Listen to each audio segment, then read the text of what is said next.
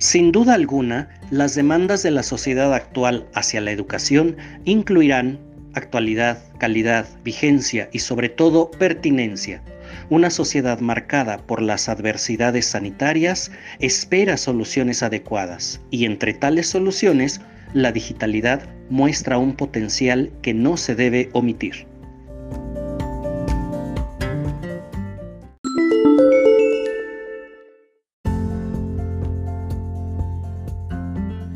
Se tienen que diseñar escenarios que brinden espacios creativos para los alumnos, que propongan una manera nueva de interacción entre maestros y alumnos para desarrollar competencias que ya están configuradas en la mentalidad de las nuevas generaciones.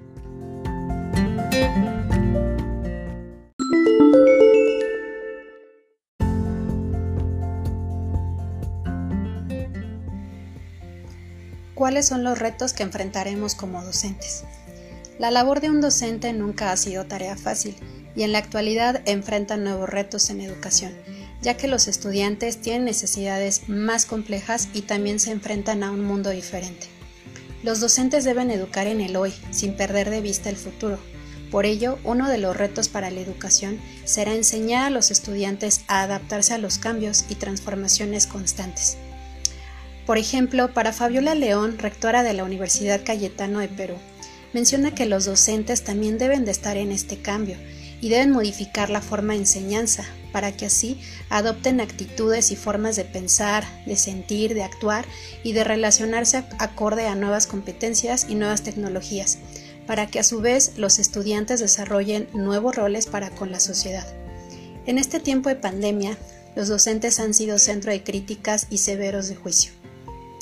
Su reto está enfocado a proveer recursos adecuados ante esta crisis social y educativa qué hacer ante tal situación. No podemos intervenir en esta crisis social ni modificar el entorno. Lo que sí está en nuestras manos es replantear el trabajo docente, ser adaptables, flexibles y resilientes, innovadores, creativos, sensibles y sobre todo abiertos al mundo. Gracias, mi nombre es Dulce María Galicia Portano.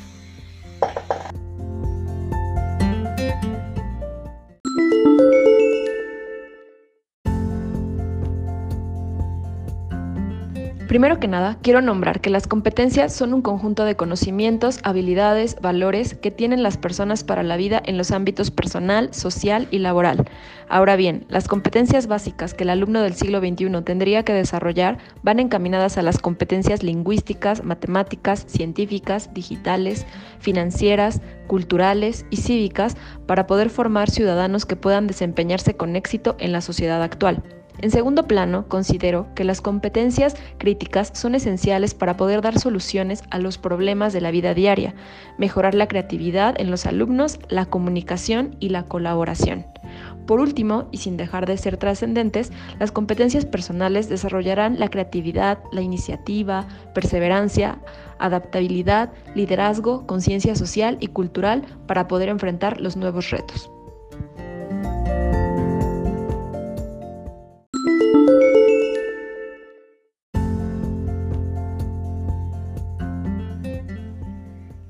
Sufrido constantes modificaciones en el diseño de sus sistemas y programas educativos. Todo cambio ha sido siempre buscando la calidad de los servicios que se ofrecen a los ciudadanos. La educación, como bien sabemos, es un derecho que todos los mexicanos tenemos. Esta va de la mano con la libertad y la autonomía. La finalidad de la educación es la de mejorar las condiciones políticas, sociales, culturales y económicas del país, es decir, contribuir al desarrollo de las habilidades profesionales de cada persona basándose en las necesidades y exigencias de la sociedad.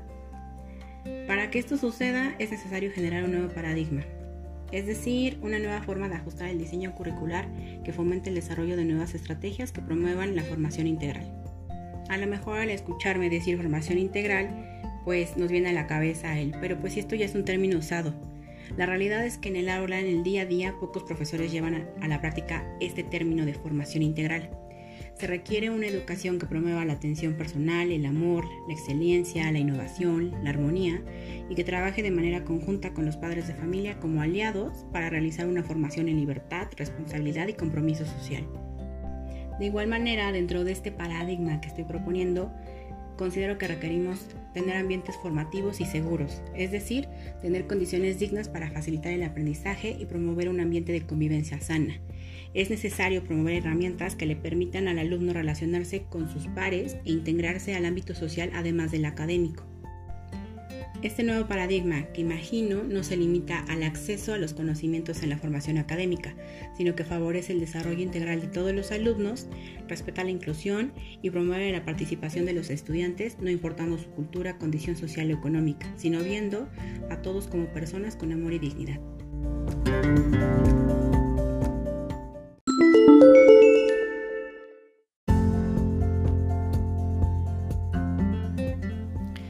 Bueno, primeramente me gustaría enfatizar que en la actualidad el término competencia se encuentra muy presente en el ámbito educativo, entendiendo la misma como un conjunto de acciones, aptitudes y actitudes, entre otras, que en función de la contextualización permiten a cada individuo responder a las demandas que se le van presentando y hacerlo de la manera más óptima posible.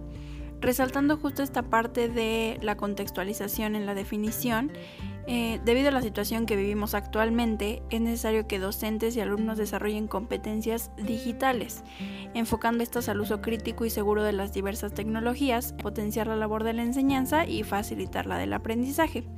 Ahora bien, dicho esto, me gustaría enunciar algunas competencias digitales que me parecen necesarias. Eh, el uso correcto de buscadores de información para la localización, selección y el tratamiento de datos, la comunicación de información en entornos digitales de manera clara y consistente, la creación de contenidos digitales de diversos tipos para dar respuesta al aprendizaje de los alumnos, así como la seguridad en plataformas digitales sobre nuestros datos personales y los de nuestros estudiantes. Y bueno, sobre todo la resolución de problemas que vayan surgiendo de acuerdo a las distintas necesidades y recursos digitales que tengamos a nuestra disposición.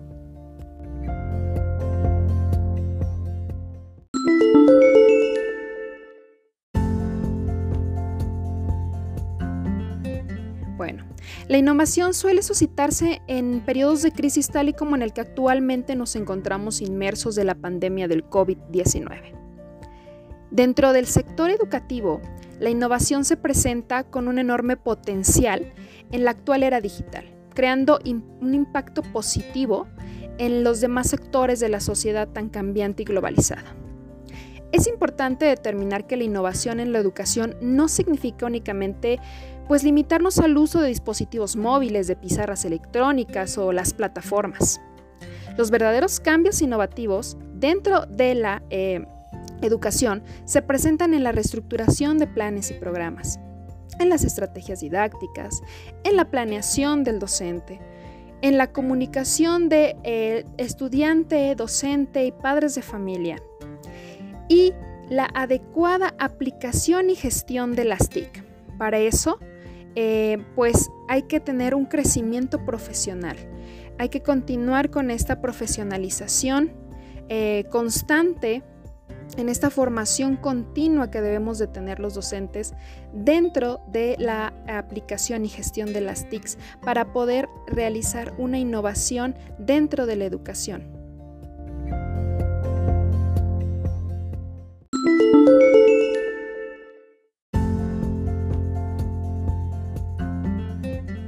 Mensaje podemos enviar a los profesionales de la educación? Ante la nueva realidad en la que nos encontramos debido a la pandemia del COVID-19, la educación no se puede detener.